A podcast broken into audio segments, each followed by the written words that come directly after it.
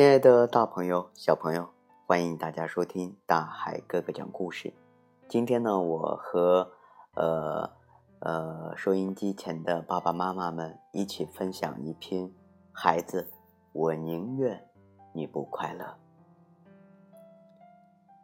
好友的女儿琪琪今年升初三，因成绩好啊，被学校统一抽走，分配在了尖子班。得知这个消息的时候，好友特别的开心，但他的女儿琪琪却犹如身在炼狱。先是打电话跟老师求情回原班，未果后啊，就回家对父母哭闹，整天的抹眼泪，非要转回原班。爸爸妈妈追问他为什么不想待在尖子班，他说那样就不能跟原来的同学一起住、一起玩、一起聊天，这样就不快乐。不快乐还怎么学习？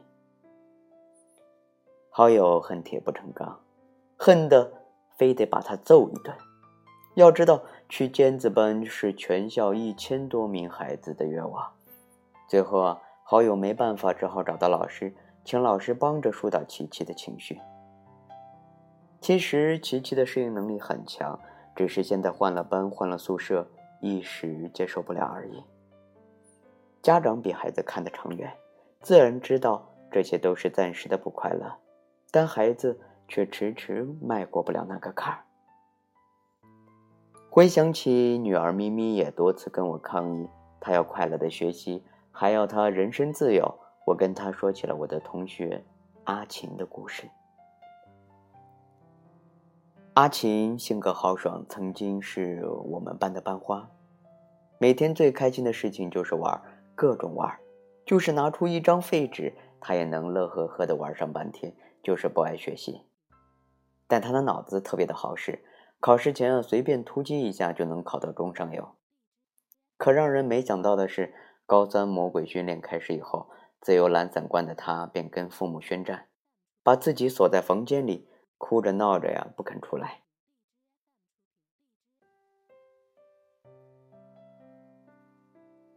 告诉父母高三太苦了，再让这样自己自己上学的话就疯了，并说不上大学一定可以过好这一生。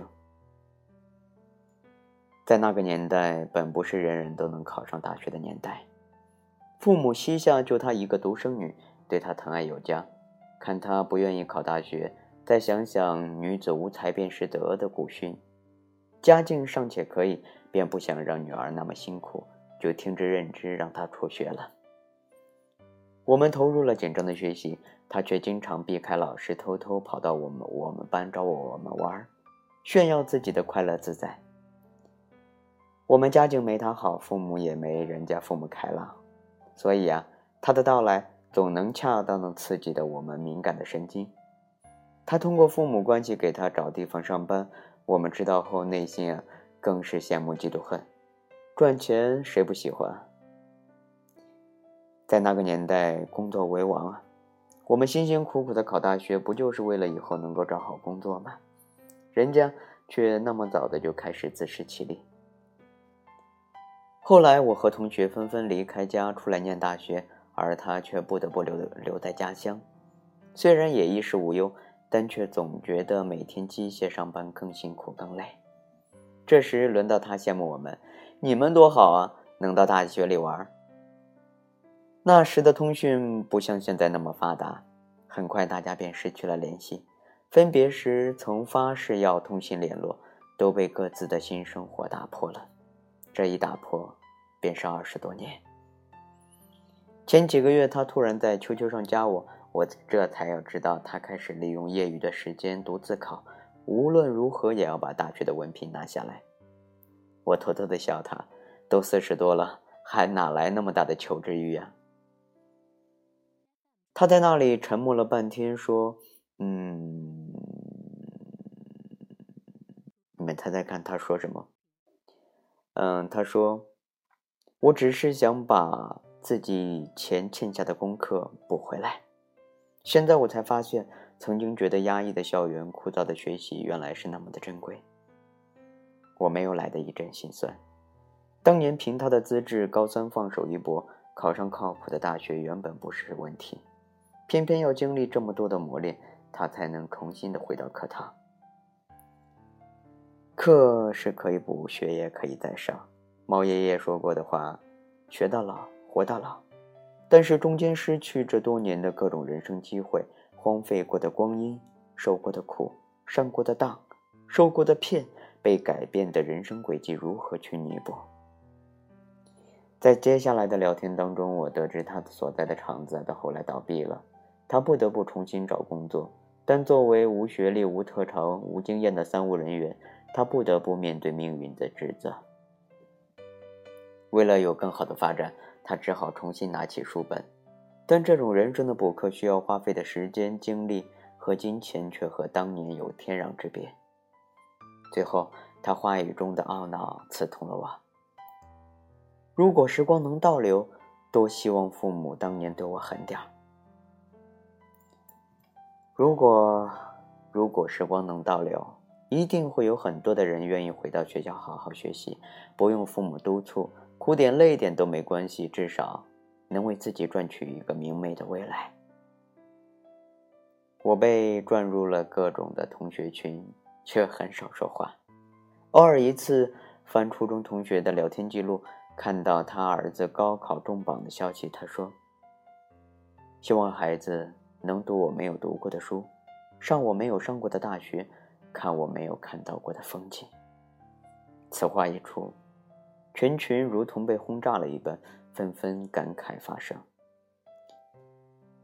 翻完聊天记录，我眼眶发红，内心感慨：那些错失的大学梦，让多少人在暗夜里惆怅。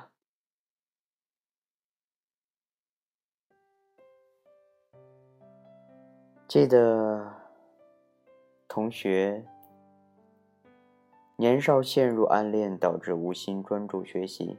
高考失利后，在父母的资助下开了一家小店，勉强维持生计。回忆过去，他后悔不迭，经常将自己做反面教材教育儿子。他儿子今年考入了二幺幺的高校，总算圆了他自己的大学梦。人生万里，凡事有序，且环环相扣。什么时候该上学？什么时候该恋爱？什么时候该工作？什么时候该结婚生子？